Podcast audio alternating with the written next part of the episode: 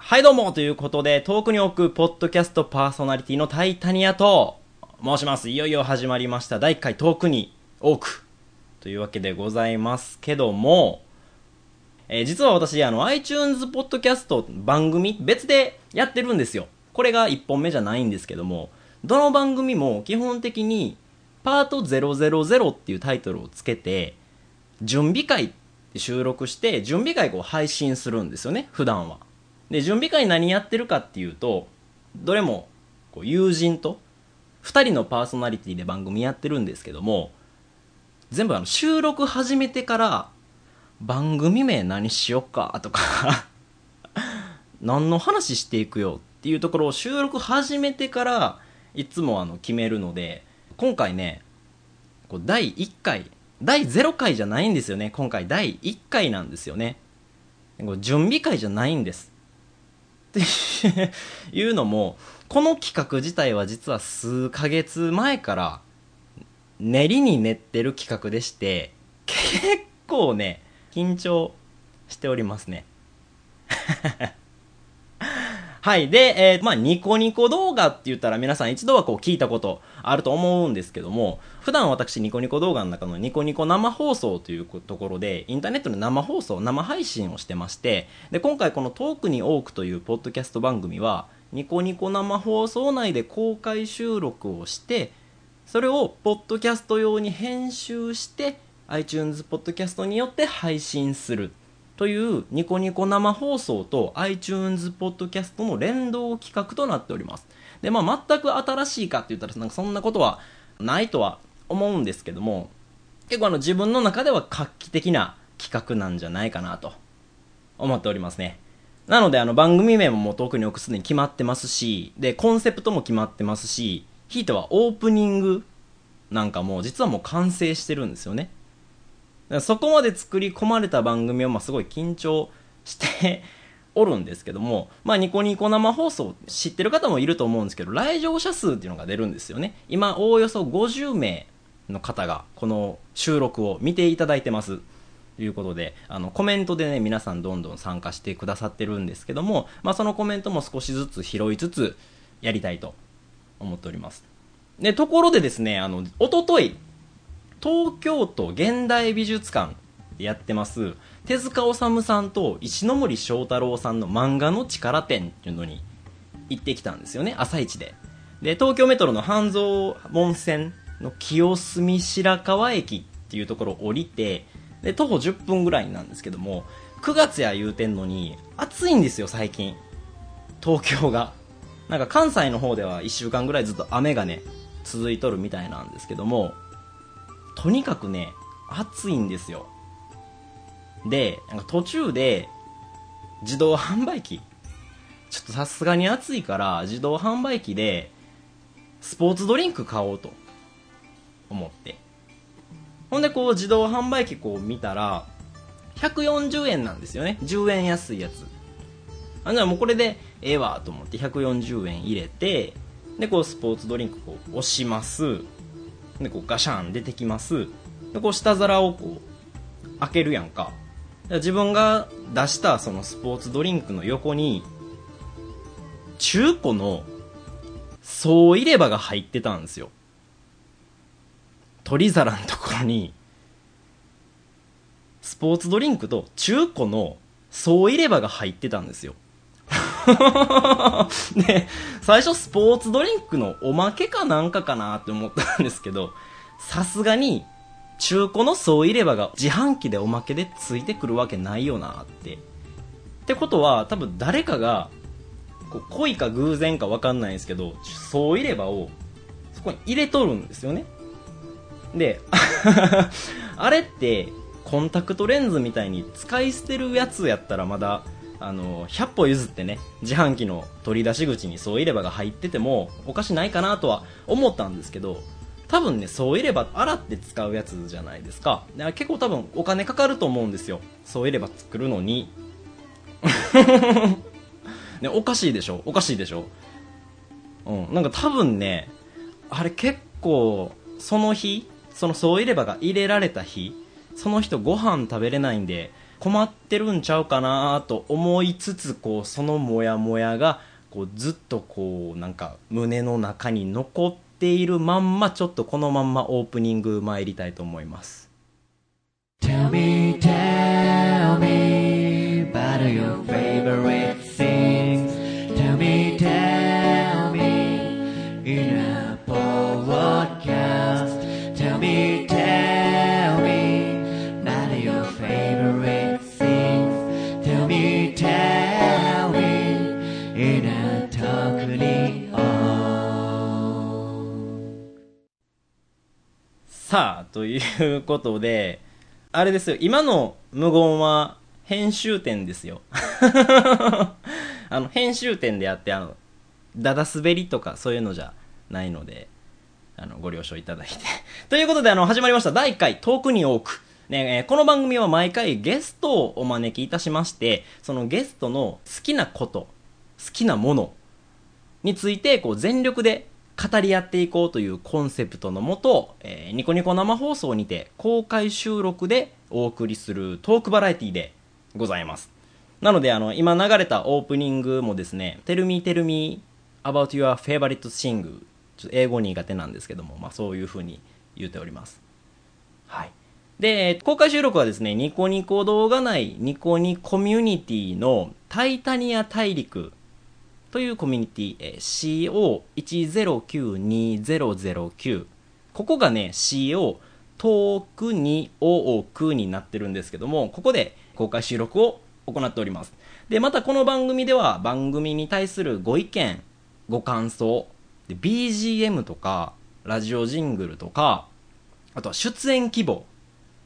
みたいなところをね、お便りとして募集しております。でお便りはメールアドレス co1092009 アットマーク gmail.com co1092009 アットマーク gmail.com にメールをしていただくか、もしくは遠くに多く、これ公式ブログがございますので、そちらにある、えーメールフォームからお送りいただけます。はい、でまたその公式ブログでは配信情報とかもねそのブログの方でどんどんどんどんお伝えしていくことになりますのでぜひともご確認いただければと思いますさあではですねちょっといよいよ本日のゲストを呼んでみましょうか本日のゲストはオークさんでございます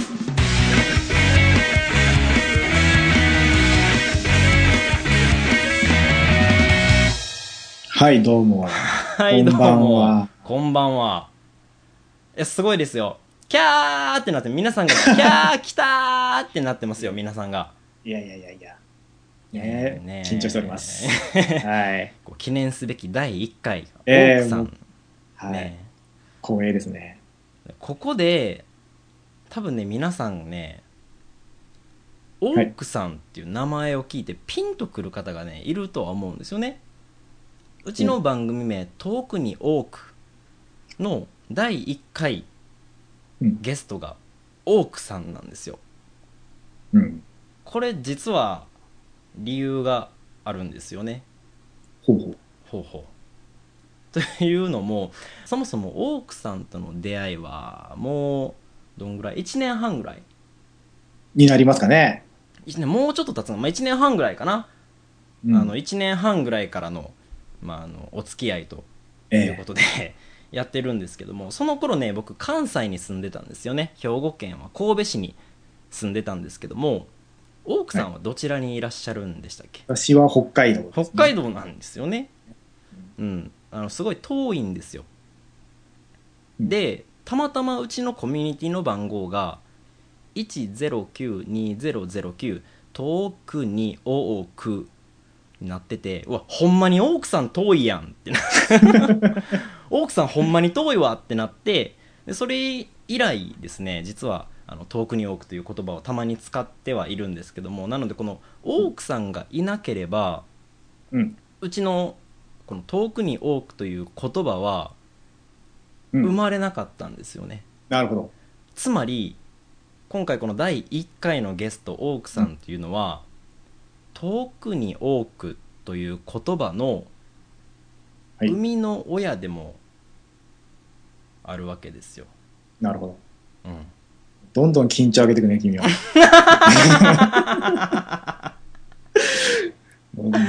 んそうです。よ、もうとうん遠くに多く「生みの親」というね私の生みの親が今回のゲスト大奥さん いやーすごいですよ大奥さんはあのすごい、はい聡明な博いやいやいやいや、博識聡明な方でとんでもないです。いやいやいや緊張してるでしょ緊張はしてますよ、も ちろん。ここに来てハードル上げられたしなかった。ね初めこの企画をこう練り出した時に、はい奥さんともこういう話って放送の中で実はしてたんですよね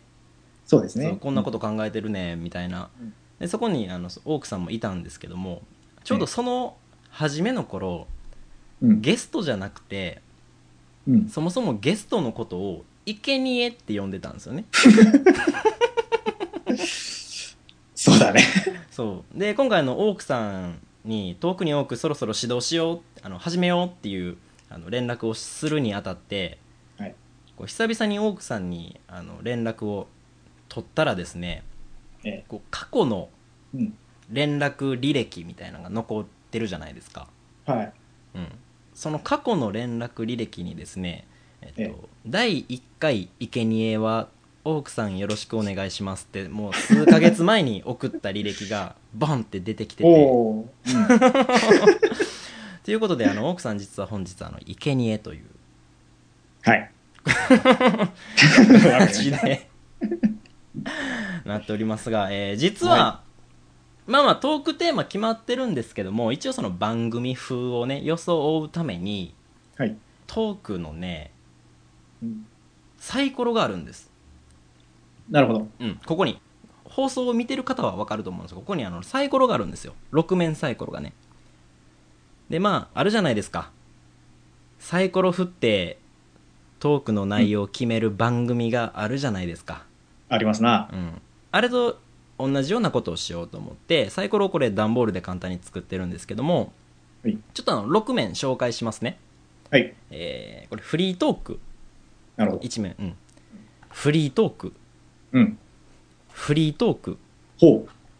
フリートークう。はあ。この上がフリートークほうほう。この底が、えーフリートーク、なるほというこど。とで全部一緒はだ。い、あのフリートーク6面のサイコロを今から振ってトーク内容を決めていこうと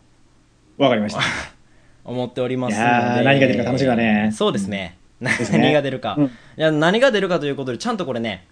うちの音楽スタッフプニスケ君がサイコロ用の音楽も作ってくれてますので、ほうほうう。んこれを流しながらサイコロを振りますでこの、これは編集じゃなくてあのちゃんと放送でも流しますほじゃあはいちょっと BGM と一緒にサイコロ振るでう。はい。よろしくお願いします。何が出るやろうか何を出したろうか何が出るやろうか何を出したろうかはいということで出ました、えー本日のトークテーマはこちらフリートーク ああ、やっぱりそれか。 残念ちょっと当たり目はちょっと今回出なかったあんあ、ですけ ども残念。うんえーあの何が出るやろか何を出したろかっていう BGM はい。うん、何を出したろかっていうのはサイコロではちょっと難しい話なんですけどもそうですね。何を出したろかっていうのはちょっとおかしいかなって思いつつあのこのファイルが送られてきて、まあ、一発 OK を出したんで、まあ、これ今後ずっとやっていく茶番ですね。えーということであの本日のテーマは、えっと、フリートークじゃないですね、もうあのコンセプトは決まっておりますので早速ですがちょっとお話を伺っていきましょうか。はい。ね、この番組はね、えーゲストのあの好きなものとかええ、好きなこと、うはい。んそれがいわゆる大衆にもう理解されるされない関係ないうん。とにかく俺はこれが好きなんやとほうほう。いうあたりをこう聞き出しながらちょっとトークをしていこうというねはい。番組なんでございますよはい。はいでなんか準備不足というお話も そうですね。えーお伺いしておるんですが、ええどんな感じですかどんな感じどんな感じもう、その、もう準備不足、今言ったように準備不足なんで、うん何せ話がまとまってない。ただこの番組はあの制限時間ございませんのでええうん全然まとまってなくてもあの一緒にまとめていこそうです ね。よろしくお願いします。うお願いしますそうオークさんそう今あのコメントでもいただいてるんですけどオークさんが準備不足ってこれ結構珍しいんですよねなのかなうんで逆に僕が準備してるっていうのもだいぶ珍しいんです よね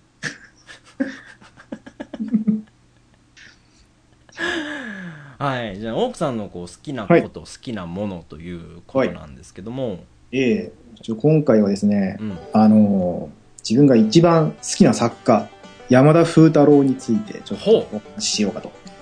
奥さんが一番好きな作家はい。山田風太郎はい。僕ちょっと聞いたことないですねあ、どうなんじゃないですか。これですね、あのーとそうですね、やっぱり今若い方はなかなか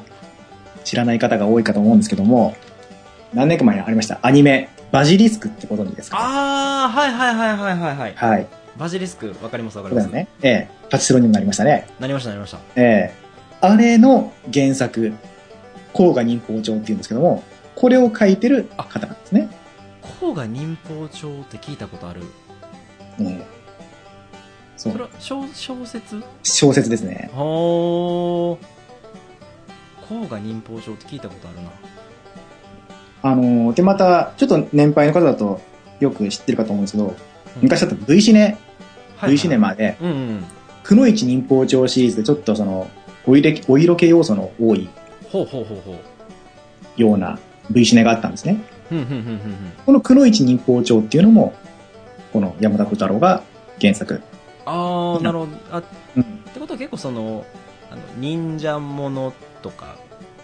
そのうですねれ歴史じゃないですけど、うん時代時代的なそうですね作家をあのまあそれがものを書いてるというええ、やっぱ多いんですが、ふんふんふんあのもともとデビューしたてのところは、はいはいミステリーでデビューしたんですよ。ほうほうほうほうそうで、この、応募作うんがあるんですけど、まあそれが、エドガー・ランポの目に留まって、ほうね、あそうなんです。すごいですごいうんそれでデビューしたんですね。ほーそれすごいじゃないですか江戸川乱歩って言ったらそう。そうですね。もう当時の、もう、推理小説、まあ昔は探偵小説って言いましたけど、その探偵小説界のもう、ね、重鎮ですよ。それはえあくまでもその、あれですねまだ無名時代のそうですね。投稿作品がええ、あのー目に留まったはそうです。あかっこえで、それから、え、うん、あそれ戦後間もない頃なんですけども、はいはいはいああでもええ結構昔の方なんですねあ、そうですね。ちょっとあの、ええ、言ってなかったんですけども、これあの、もう、お亡くなりになられてるんですよね。ああなるほどど。なるほどまあ、戦中に大学時代を過ごして、ああなるほどなるほど、ええ、で、その、まあ、戦後すぐに、今言ったように、江戸川乱歩に乱されて、うんうんうん探偵小説家としてデビュー。はあ、ええた探偵小説っていうのも初めて聞きましたね昔は推理小説とは言わなかったんですね。探偵小説ええ。そそれはなんでなんですかあのーなん、なんでなんですかね。推理小説っていう言葉自体が、その、うんなんていうのかな。それ探偵への憧れ的な,、なんか探偵ってかっこいいよねみたいなうんとね、探偵ってきっとその、今でいう職業的な、その、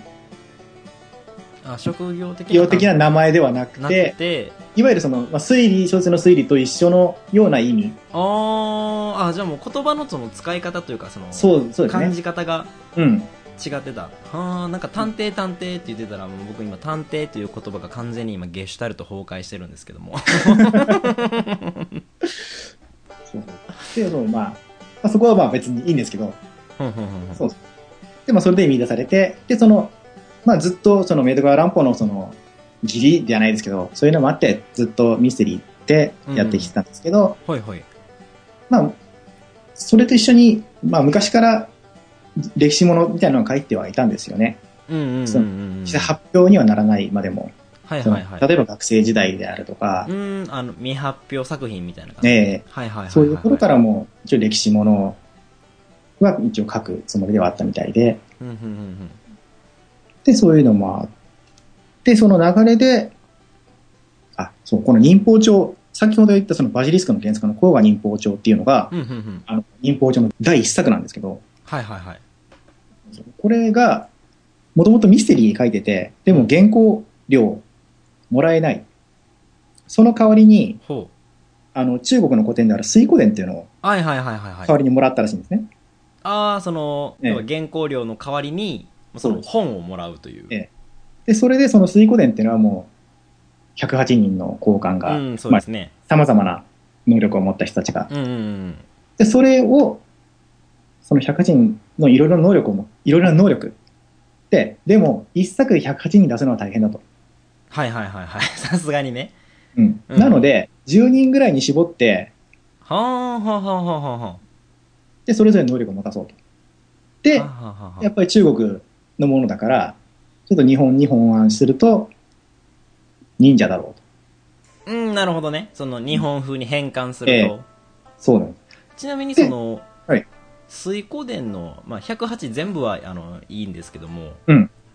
忍者日本風に変換されてその忍者というところに至る前、はいその水光伝のその能力っていうのはどういう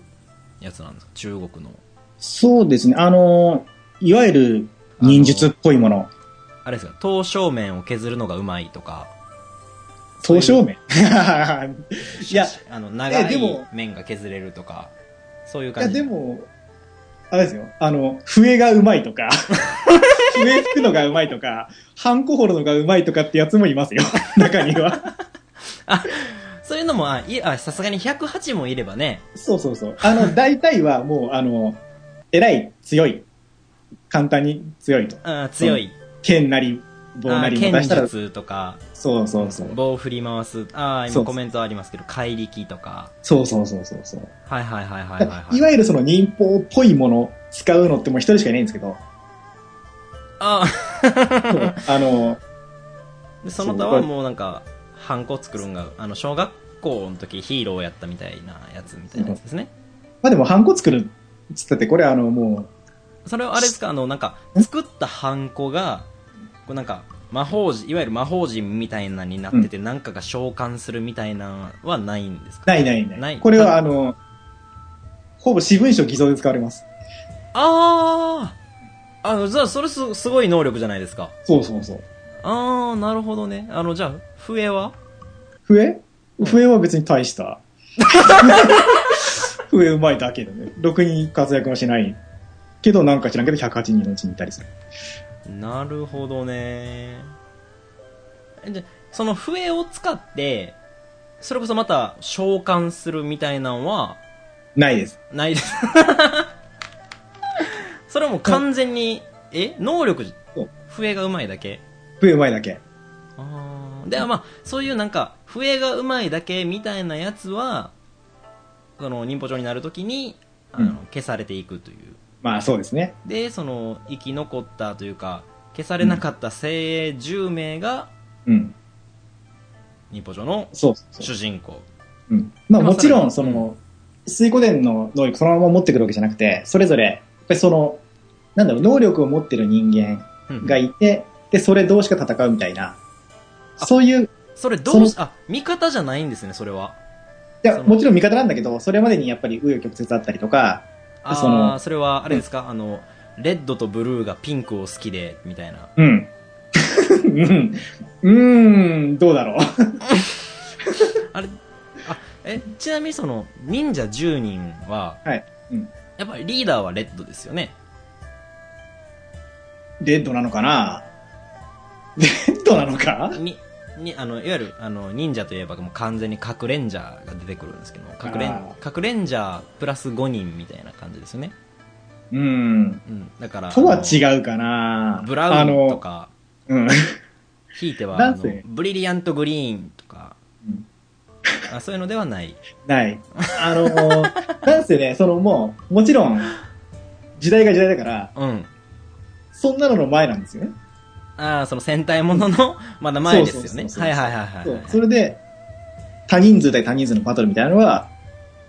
あれなんですよ。まあ、脈々と、今ではね、その、うん例えばジャンプのバトル漫画だとか、はいはいはいはいそういうところに受け継がれてはいるんですけども、あーあでもそういうふうにこう現代に生きてはきているというそうそう、そういうそのコンセプトというか、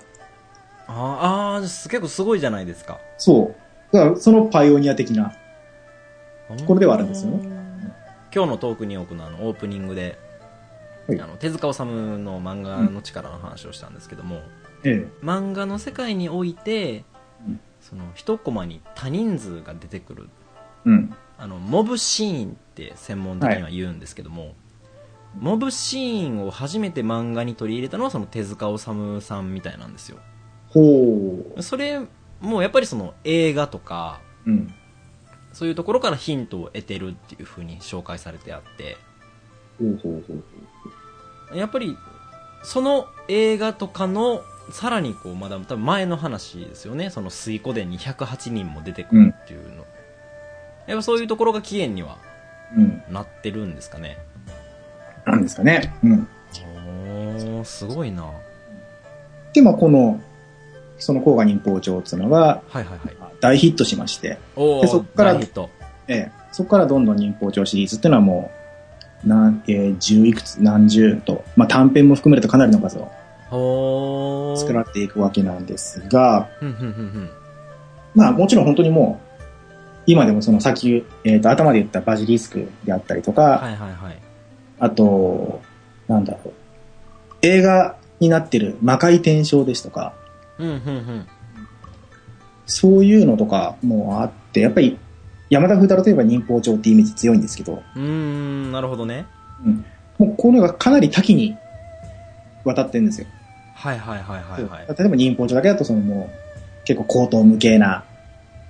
でまたそのくのいち忍法帳みたいなその、ちょっとお色気のそう、ちなみにそそうれいうのがあはって、どのレベルまでお色気なんですかなんか網タイツを履いているみたいなイメージが僕にあの網タイツというかなんかうあるじゃん、なういですんか、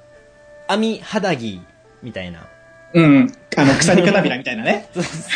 あの、うんなんかちょっとうん、わかります胸。胸見えそうなうんイメージあるんでそんな感じですかそんな感じではね、ないかな。あーあ、うんそれすらないつけてないうん。もう、甲賀忍法帳とかに出てくる黒市のキャラクターだと、うん中にはもう、男の人に抱かれることによって、ほう吐息が毒になるっていう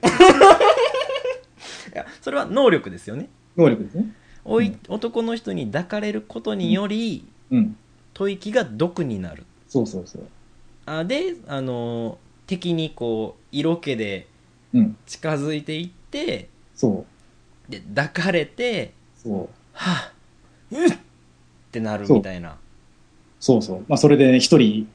敵の忍者を倒したりするんですけど。ああじゃあちゃんちゃんと倒せるんですね そうそうそうそう。怖っそう。だからもう本当にその辺はもどうしますそんなに抱かれたら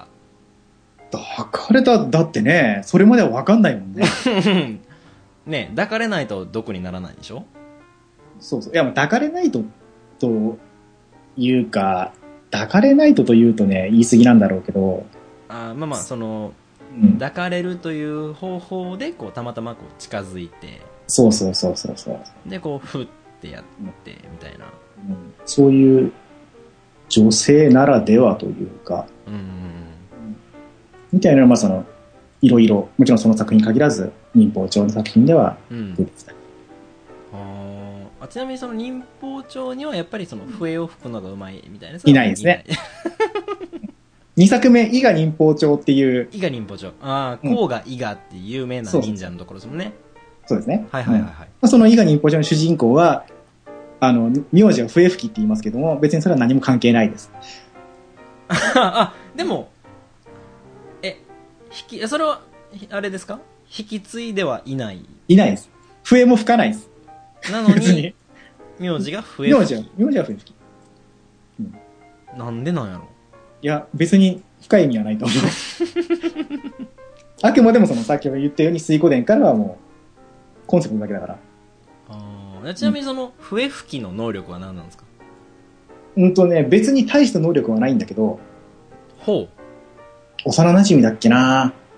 のほ女性を救うために、なんか敵の忍者と戦うみたいな。もう、それはもう、自分一人主人公っていうか、味方は誰もいないで一人きりなんですけど、ううーんいろんな能力を持った強いあー敵強いやつらと敵忍者何人もに立ち向かっていく。あーあでもけじゃあ結構あれですねあのかっこいい感じそうですね。だ敵の方がこうパッと見強いわけですもんね、そうですね。うん。ああそう。この作品も昔映画になってるんですよ。ああいいですねでもそういう最近結構あのそういう話が逆になんか減ってきているみたいなとかありますよね、なんか昔はその最初は弱いけど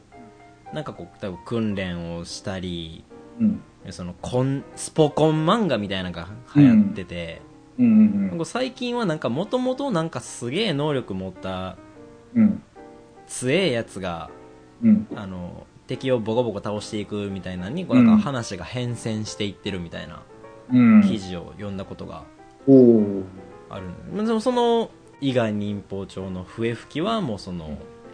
まあ、得意に取り立てて、こ得れでい意いなと思う能力はないという、はい。うん。ということはあれですかすごい特殊な能力を持ってるやつに対してこうパンチとかで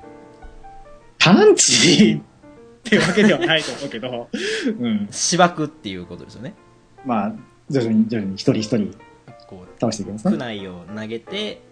うんあとはしばくっていうまあまあ、しばきますわ、最終 的に。そうそうごめんなさい僕なんか誘導尋問みたいになって ます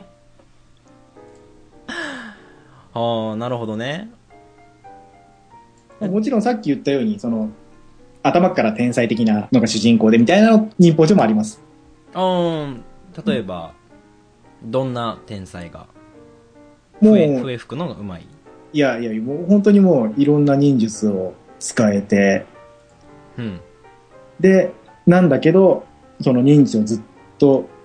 封印してて、あで封印ーしつつ、その敵から逃れ逃れ行くんですけど、ほうん。っていうような話とか、うもうそのの脳ある鷹は爪を隠す的な爪を隠すというか、わざと封印してるというか、あの、なんていうんですかね。それはあれですかあのバキが拳を握ると拳が砕けるみたいな感じ、うん、ちょっとバキはわからないんだけ ども。こなんか拳力が強すぎてうんこうグーパンチするためにこう拳を握ると自分の拳が砕けるそうなんですよね、ほうほうほ。なんかそういうなんか自分の能力をもう抑えきれん使ってしまうとこう抑えきれないから封印するみたいな感じでもないううん、なんかもう、いや、でも似たようなもんかな。そそんなような。うん。うん。うんそうそれ強いなそうですよなんか、ね、あんまりバキの話しても奥さんわからないのでまあねあいつらはあの500円玉曲げますからねおー。そうそうトランプの束を指の形にちぎりますからねそれも能力でね。 それまあ一種の能力怪力ですよね、うんあーあってことははい。こうパッとね今もう完全に頭の中ぐるぐる回ってんのがあのサイボーグ009ですね、おー。 9人のサイボーグたちがそれぞれの能力を持ってこう戦っていくっていう、あー、確かに。そうでただあの主人公のうん。ジョうん。ーは、もう基本的には、うんあの加速装置って言って、そうですね。うん。あの他のね、うんアルベルト・ハインリヒ004とかは全身兵器みたいな、うん。そんなやつがいるにもかかわらず早く動くだけっていううん。のも完全にそうさっき伊賀のその笛吹きの話を聞いて、ポンって頭に浮かんだのがあのジョーなんですよおお009なるほど。もう強い敵と戦う時にその敵はねもう体温をうん。太陽の半分の温度まで上げれるんですよほうほうほでうこんう体から熱線を出していろんなものを焼き尽くせるんですよねう。うん。どころかもう体温がそんな温度やからその周囲うん全部熱いんで、うん。こう加速装置でも近づけないんですようん。でお前は加速装置しかないんだろうって他に、うん、あのどんな能力があるんだうんその敵に問われた時にジョーが「あとは勇気だけだ」っていうあの名言をおーうん。残すんですけども、うんでもなんかそういうストーリーって僕すごい好きなんですよね、うん。ちょっと伊賀伊賀に一歩ちょどんぐらいの長さですか活字アレルギーの私にも読めますかえーっと、あ、そう、そのね、本当に本一冊なんで、あまあ、ー長編の部類ではあるんですが、うんこの山田風太郎のですね、ほあの、み魅力と言いますか、おこうの一つが、はい一つが、圧倒的に読みやすい。おーああののなるほどね、結構 BWD が高いっていうんですかね。結構あの特に昔の小説なんかはね読みにくかったりしますよね、そうそうそう。なんですけうどう、んスイスイ読める。へえ、うん。まあそこはもう文章力なんでしょうね。ああいいですねまあこれは、結構うんうん、あの今こう見ていただいてる方にもちょっと読みたいと思ってるみたいな人がこれでどうですか一人とりあえず今一人に一人山田一人私含めて二人がほ読みたいって言ってますけどこれ良かったんじゃないですかう、いいですね。いやでいやもいやこれは本当にもう、その、今まで話してきたように、その、忍者ものとかはいはいは別にちょっとって、やっぱり、特に女性なんか歴史ものとかあんまり苦手ではな、なことが、やっぱいらっしゃるじゃないですうか。んなるほどなるほどまあそうどちらかというと、その歴史まああの有名なところで例えば三国志とか、うん。そういうところもありますけどもなんかそういうのってなんか、こう男性の方がよく読んでるっていうイメージは確かにありますよでねすよね。う。んまあそうなんですけど、まあ、これが、まあ、忍法帳はもう、あくまでも代表作の一つ一種類であって、ふんふんふんふんもう本当にもういろいろ書いてるんですよ。さっきも言いましたように。あもうその忍法帳シリーズそのだけではないたくさんシリーズがあるものの他にももう全然違うものももう全然違うもの。例えばもう忍法、あ、忍法、忍者が出てこないようなはいはいはい歴史小説だったりとかう、んあとは明治を舞台にした。明治、まあこれ、あ結うん構新しいですねそうですね。なかなかも明治といううことは誰も手をつけてないジャそンうルでですしよたねね。倒幕5ですからね。 5ですもんね倒幕以前の話ってたくさん確かにありますけどもそう。なんですけど逆にその幕末維新の頃の作品っていうのは少ないんですよ。あーあそうなんやうん。で、明治時代の方が多かったりとか。ほうほうほうほうそれでこう珍しいですねそうですね。で、この明治時代も面白いのが、うんあの、例えば舞台設定として、はいはいまあ、明治例えば何年に、この場所を舞台にしたら、うんこの人が出てきてもおかしくないだろうっていうようなうん考えで、例えばいわゆる明治の文豪、文豪はい、の、その、幼少期であったりとか、はあというのが登場したりとか、もちろん、あの、ちょい役というか脇役ではあるんですけどうも、ーんまあまあで実際のその日本の歴史の中でもまあそんなとこにはうん、おそらくいないだろうけどもうん、こう世代的には世代的とその、まあ、一応場所も世観代覧をとしその地域的には、そう、いても、出会ってもおかしくないだろう。で、おー出てきたりとかなるほどねっていう面白さがあったりとか。まあそうです文豪とかの名前が出てきたらあわ知ってますもんねあの国語の教科書とかにもそうそう載ってたりしてたんで、うん。そう。なるほどね、まあそういうところでもまあ読みやすさを作っているという引っかかるところが、フックがいっぱいあってとか。はあすごいすごいいで、やあと小説、え読みたいですねいろいろおーで、小説だけではなくて、ほあのーまあ、ノンフィクションと言いますか、う。ノンフィクションこ。ええ、うん。これがまたなんかいろいろちょっと趣向を凝らしてまして、有名なの2つ挙げますけど、人間臨終図鑑っていう本があるんですよ。人間、臨終、図鑑。臨終というのは、えっと、五臨終の臨そ終うでですすか。はいはいはいはい。その、そのご臨終の臨終です。はいはいはいではい。これがですね、もう洋の東西を問わず、ほう。で、あの、いわゆる偉人だけではなくて犯罪者だったりとか、うーん。いろんな人を、で、また年代も問わず、ほその活躍した年代ですね、う。うん。を問わず、死んだ年順に並べてるんですよ。ダーッと。ほう。で、それでまあ、その人についてまあ、ちょこちょこちょこちょこっと書いてはいる。その臨終の間際のことというか、あー、なるほどなるほど。ですね。まあ、臨終列伝と言いますか。の、まあ、えっと、図鑑。そうですね。ほう。この人は、こんなことをして、何年に死にましたみたいな。うん。まそあ、れがもう死ぬ、死ぬ間際のことはもうちょっと、あの、文字数割いたりとかするんですけど、ふんふんふんふん本当にその、いわゆるその、例えば功績残したこととかは、もうパンパンと軽く流して、もう臨終にスポット当ててる。